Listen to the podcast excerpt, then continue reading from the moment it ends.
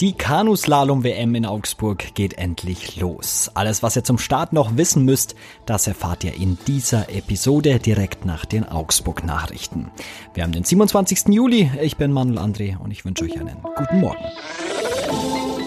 Nachrichtenwecker, der News-Podcast der Augsburger Allgemeinen.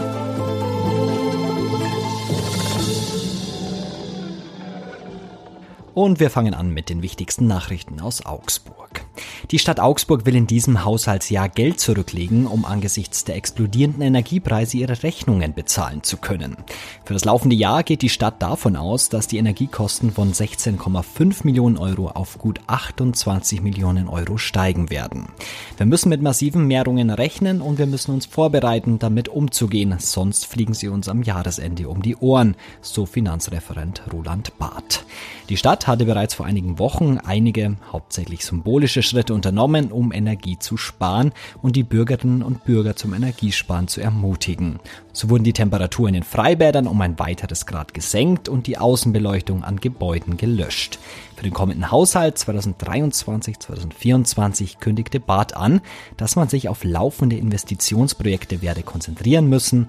Mit neuen Dingen werde man Zurückhaltung üben. Es gibt Änderungen beim Plärrer-Umzug. Aktuell laufen bereits die Vorbereitungen für den Herbstplärrer. Die Zelte sind im Aufbau. Stand jetzt soll es nur wenige Corona-Beschränkungen geben. Dafür gibt es beim Plärrer-Umzug am 27. August Änderungen. Wegen einer Baustelle in der Maximilianstraße kann der Umzug nicht wie üblich dort starten. Aus diesem Grund stelle man sich in der Hohlbein- und der Prinzregentenstraße in der Nähe des Bahnhofs auf, sagt Andreas Schlachter, der Organisator des Plärrer-Umzugs. Von dort aus soll es über Schätzler, Fröhlich und Volkertstraße zum Plärrergelände gehen. Es seien insgesamt auch etwas weniger Umzugsteilnehmer als in den Jahren zuvor angemeldet, da viele unsicher seien, ob der Plärrer überhaupt so stattfinden könne. Im Großen und Ganzen habe sich aber abgesehen von der Strecke nicht viel verändert. Der Herbstblätter findet in diesem Jahr vom 26. August bis zum 11. September statt. Und der bekannte Augsburger Klimaaktivist Ingo Blechschmidt hat einen Strafbefehl wegen übler Nachrede akzeptiert der eine Geldstrafe von 30 Tagessätzen zu je 40 Euro vorsieht, also insgesamt 1200 Euro. Hintergrund des Verfahrens war ein Polizeieinsatz in der Maximilianstraße am 26. Juni vergangenen Jahres. Damals kontrollierten Polizeibeamte in der Innenstadt mehrere schwarze junge Männer auf dem Rathausplatz. Der Anlass? Eine Woche zuvor hat in der Maxstraße die sogenannte Krawallnacht stattgefunden. Nach einer kurzen Diskussion mit dem Beamten soll Blechschmidt einen Lautsprecherwagen geholt und von dort aus eine Durchsage gemacht haben. Darin beschuldigte er die Polizeibeamten, dass die Kontrolle einzig und allein aufgrund der Hautfarbe durchgeführt werde und rassistisch motiviert sei, heißt es im Strafbefehl gegen Blechschmidt. Die Staatsanwaltschaft wertete dies als üble Nachrede und erwirkte einen Strafbefehl gegen den Klimaaktivisten. Dagegen hatte Blechschmidt zunächst Einspruch eingelegt, deshalb kam es zu einem Prozess am Amtsgericht. Dabei nahm der Aktivist seinen Einspruch dann aber zurück und akzeptierte die Strafe. Und jetzt noch das Augsburg-Wetter. Es bleibt heute etwas bewölkter in der Stadt. Das ist aber eigentlich ganz angenehm bei Temperaturen zwischen 20 und 25 Grad. Und auch die nächsten Tage bleibt es bei so einem Mix aus Sonne und Wolken und Temperaturen um die 25 Grad. Gestern wurde die Kanuslalom-WM feierlich eröffnet. Heute gehen die Wettkämpfe los. Allerhöchste Zeit, das Event zu besprechen und das mache ich mit Andrea Bogenreuter aus unserer Sportredaktion. Hallo Andrea. Hallo zusammen. Ist diese Kanu-WM in Augsburg denn was Besonderes für die Stadt? Ja, ich würde sagen, die Kanuslalom-Weltmeisterschaft ist was ganz Besonderes für Augsburg. Es ist die vierte, die die Stadt Augsburg bekommen hat. Äh, aber es ist ein ganz besonderes Datum, weil genau vor 50 Jahren, 1972, war der Kanuslalom in Augsburg erstmals Teil der Olympischen Spiele. Und deswegen ist jetzt zum Jubiläum hin nicht nur dieser olympische Eiskanal nochmal renoviert und generalsaniert worden, sondern empfängt eben die besten Slalomkanuten aus aller Welt zu den Wettkämpfen. In der Stadt ist ja einiges los. Manche sind vielleicht zum ersten Mal bei so einem Wettbewerb. Wie läuft denn so ein typischer Wettkampf ab? Da muss man sagen, ähm, es gibt erstmal vielleicht die drei Disziplinen, die in Augsburg äh, zu sehen sind. Das ist der Kajak einer, der Kanadier einer und äh, Kanuslalom Extreme. Und in diesen drei Disziplinen werden erst Vorläufe ausgefahren, wo sich dann aus einer größeren Menge an Sportlerinnen und Sportlerinnen ähm, die Halbfinalläufe und schließlich auch die Finalläufe, die dann höchstens so zehn oder acht äh, Teilnehmer haben, zusammensetzen. Das läuft von äh, Donnerstag bis zu den Finalen am Samstag und Sonntag. Und was auch sehr spannend ist, also am heutigen Tag gibt's die Teamwettbewerbe, wo quasi in diesen Disziplinen immer die nationalen Mannschaften gemeinsam runterfahren. Ist es normalerweise ein Rennen gegen die Zeit oder fährt man auch irgendwie mal gemeinsam den Eiskanal runter? Also im Kanuslalom Extreme starten immer vier äh, Kanuten gleichzeitig. Äh, Im Kanuslalom selbst fährt einer. Er muss natürlich am schnellsten sein. Und was ganz wichtig ist, er darf die Torstangen nicht berühren. Es ist eine Strecke ausgehängt mit Schla Slalomstangen. Äh, manche Tore müssen, die grünen Tore müssen nach unten gefahren werden. Die roten Tore müssen in die gegengesetzte Richtung gefahren werden. Und dabei darf äh, der Kanute der, oder die Kanutin diese Slalomstange nicht berühren. Und letztendlich gilt, wer am schnellsten fehlerfrei unten ist, wird gewinnen. Wer wird denn gewinnen? Wie stehen die deutschen Chancen? Ich sehe sie ganz gut. Wir haben auf alle Fälle viele Sportlerinnen und Sportler aus Deutschland, die bereits zahlreiche Weltmeisterschafts- und olympische Medaillen geholt haben. Äh, wir haben sogar äh, sehr vielversprechende Augsburger Sportlerinnen und Sportler, darunter die amtierende Weltmeisterin Elena Lillig, die um ihren Titelverteidigung fährt.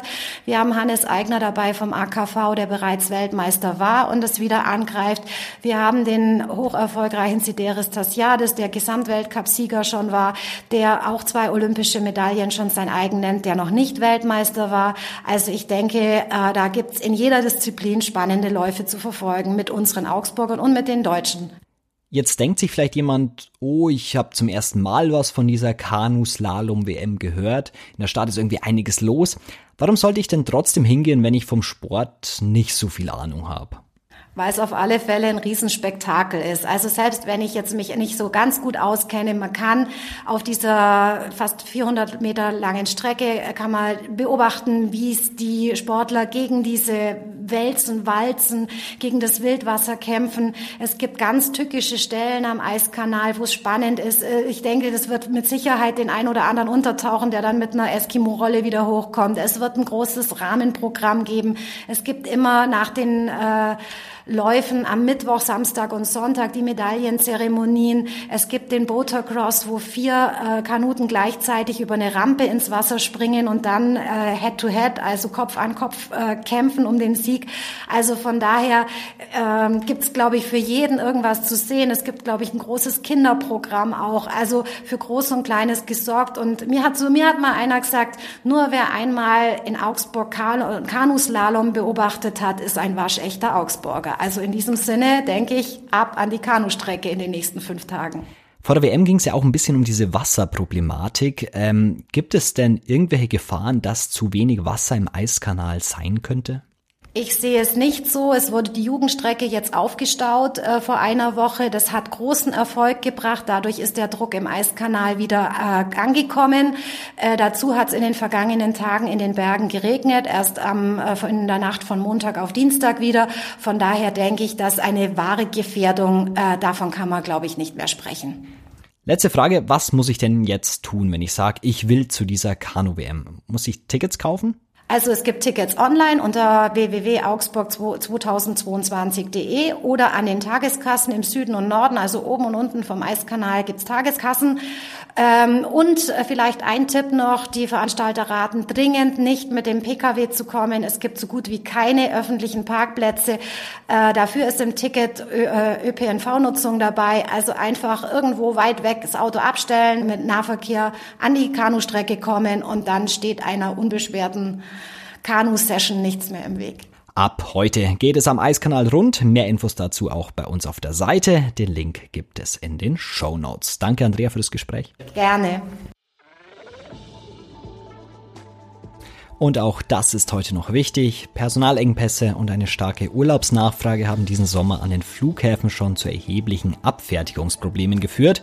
Und es kommt noch schlimmer. Mitten in der Ferienzeit hat die Gewerkschaft Verdi das Lufthansa Bodenpersonal für heute zu einem flächendeckenden Warnstreik aufgerufen. Und bei der Fußball-EM der Frauen in England spielt heute das deutsche Team im Halbfinale gegen Frankreich. Gestern Abend wurde bereits der potenzielle Finalgegner ermittelt. England setzte sich mit 4 zu 0 gegen Schweden durch und steht damit im Finale. Und zum Abschluss heute seid ihr mal wieder gefragt. Gestern habe ich es schon mal ausprobiert und ich gebe zu, ich habe Gefallen daran gefunden. Augsburg. Das ist doch die perfekte Verabschiedung für einen Augsburger News Podcast, oder? Shoutout hier an meinen Kollegen Jonathan Lindenmeier, der die Verabschiedung ja mir ans Herz gelegt hat. Augsburg, so ein lockeres Augsburg. Was sagt ihr dazu? Sollen wir das etablieren? Sollen wir Augsburg als die Verabschiedung in Augsburg etablieren? Ich würde sagen, probiert's doch mal aus, ob beim Lehrer, bei der Mama oder ich eben im Podcast. Augsburg ist das neue Ciao in Augsburg, oder? Augsburg. Schreibt mir gerne eine Mail an nachrichtenwecker at augsburger-allgemeine.de ähm, oder taggt uns bei Instagram oder schreibt uns dann eine DM. Sagt mir, wie ihr das Ganze findet und sagt mir, ob es auch einfach nur peinlich ist. Das fände ich auch okay, wenn ihr es peinlich findet. Aber ich bin gespannt auf eure Rückmeldungen. Ich finde Augsburg ziemlich cool und bevor ich jetzt Augsburg sage, danke noch an Andrea Bogenreuter für das Gespräch. Ich bin Manuel André. Augsburg. Nachrichtenwecker ist ein Podcast der Augsburger Allgemeinen. Alles, was in Augsburg wichtig ist, findet ihr auch in den Show Notes und auf augsburger-allgemeine.de.